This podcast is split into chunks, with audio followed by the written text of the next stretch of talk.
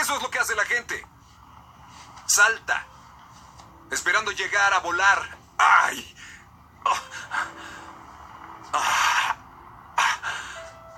De otro modo, nos caeríamos al suelo, pensando durante todo el descenso. ¿Por qué me atreví a saltar? Hola amigos, bienvenidos una vez más y como ya se vuelve costumbre, a un nuevo jueves de burbujas de tinto por la tarde. Bienvenidos, esto es Burbujas de Tinto por la tarde. Espero se estén cuidando mucho en estos tiempos difíciles. Quiero saludar especialmente a mi gente en Cúcuta que están pasando por unos momentos difíciles por cuenta de la pandemia. Les envío un mensaje de aliento y que por favor no bajen la guardia. Recuerden mi nombre es Gustavo Gómez, síganme en YouTube, Instagram y Twitter como arroba Gómez G Voiceover. Burbujas de Tinto por la tarde. Comenzamos. Somos cultura, somos literatura, somos poesía, somos burbujas de tinto por la tarde. En la burbuja de hoy nos vamos a poner románticos. Y eso es porque hoy les traigo un poema sensiblero, lleno del romance característico de Pablo Neruda, quien fuera y será todavía uno de los mayores exponentes de la literatura latinoamericana y mundial. Neruda, quien recibió el 10 de diciembre de 1971 el Premio Nobel de Literatura, nos acostumbró en su poesía a unos complejos dilemas del amor, del enamoramiento justo, equilibrado y definitivo, tal vez debido a su fuerte influencia proveniente de las corrientes literarias socialistas y realistas. Acompáñenme a escuchar el poema. Y ahora el poema, aquí en Burbujas de Tinto por la tarde.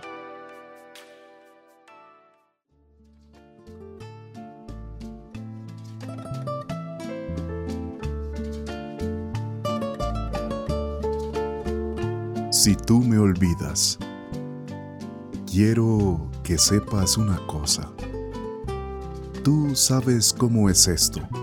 Si miro la luna de cristal, la rama roja del lento otoño en mi ventana, si toco. Junto al fuego la impalpable ceniza o el arrugado cuerpo de la leña, todo me lleva a ti. Como si todo lo que existe, aromas, luz, metales, fueran pequeños barcos que navegan hacia las islas tuyas que me aguardan. Ahora bien, si poco a poco dejas de quererme, dejaré de quererte poco a poco.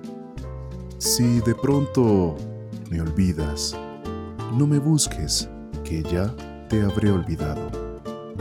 Si consideras largo y loco el viento de banderas que pasa por mi vida y te decides a dejarme a la orilla del corazón en que tengo raíces, piensa que en ese día, a esa hora, levantaré los brazos y saldrán mis raíces a buscar otra tierra. Pero si cada día cada hora. Sientes que a mí estás destinada con dulzura implacable. Si cada día sube una flor a tus labios a buscarme, ay amor mío, ay mía, en mí todo ese fuego se repite, en mí nada se apaga ni se olvida. Mi amor se nutre de tu amor, amada.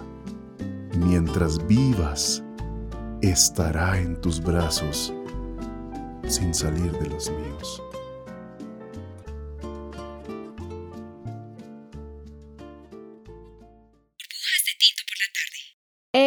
Tinto, por favor. La reflexión de hoy. Bueno amigos, ya estamos de vuelta por aquí para que conversemos un poco sobre este bello poema. Contrario a lo realista, hoy vamos a reflexionar sobre el amor como un escape.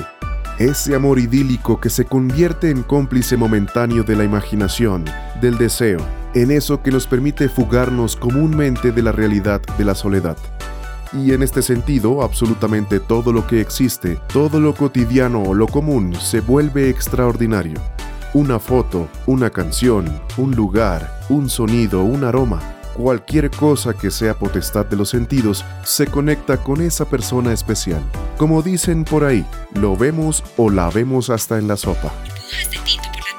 Ahora bien, don Pablo nos deja algo muy en claro en su poema.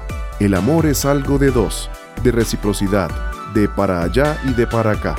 Existe la idea de que para amar no se necesita ser correspondido y que se debe querer o hacer sin esperar nada a cambio. Bueno, me gustaría pensar que es lo más sano.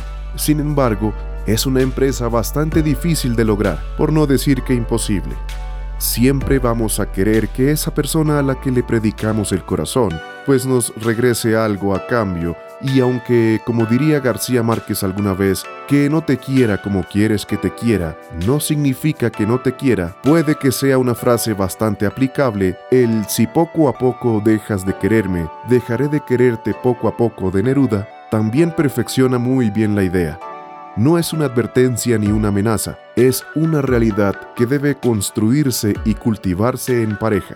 Entonces, si hablamos de reciprocidad, también tenemos que hablar de aquello que somos y de aquello que estamos dispuestos a dejar para que la convivencia del amor pueda darse. No se trata de cambiar lo que somos o dejar de ser lo que somos por complacer a la otra persona. Se trata de aceptar la esencia de la otra persona, sus creencias, sus hábitos, pero sin que eso se vuelva un acto de abandono de lo propio. Amigos, hoy en día sufrimos de miedo a enamorarnos, por experiencias pasadas, por lo que dicta la sociedad y hasta por moda. Y si bien es cierto que en capítulos anteriores hemos dicho que el amor es una complejidad, también es cierto que es tal vez el aspecto que nos hace más humanos. Hay bondad en el mundo, claro que sí la hay. Hay maldad y bastante, pero desde el más bueno hasta el más malvado ha amado alguna vez. Neruda nos invita con este poema a un amor consciente, a entenderlo como algo que debe ser recíproco, pero que así como exigimos, también debemos estar abiertos a dar. Y bueno amigos, así llegamos al final de esta burbuja. No olviden compartir este espacio con sus amigos y seres queridos para que cada vez seamos más y podamos disfrutar todos de la magia de la poesía, reflexionar un poco y tener un lugarcito para desconectarnos. Recuerden seguirme en redes sociales como arroba Gómez G Voiceover en YouTube, Instagram y Twitter. Chao, chao y hasta la próxima. Somos cultura, somos literatura, somos poesía, somos burbujas de tinto por la tarde.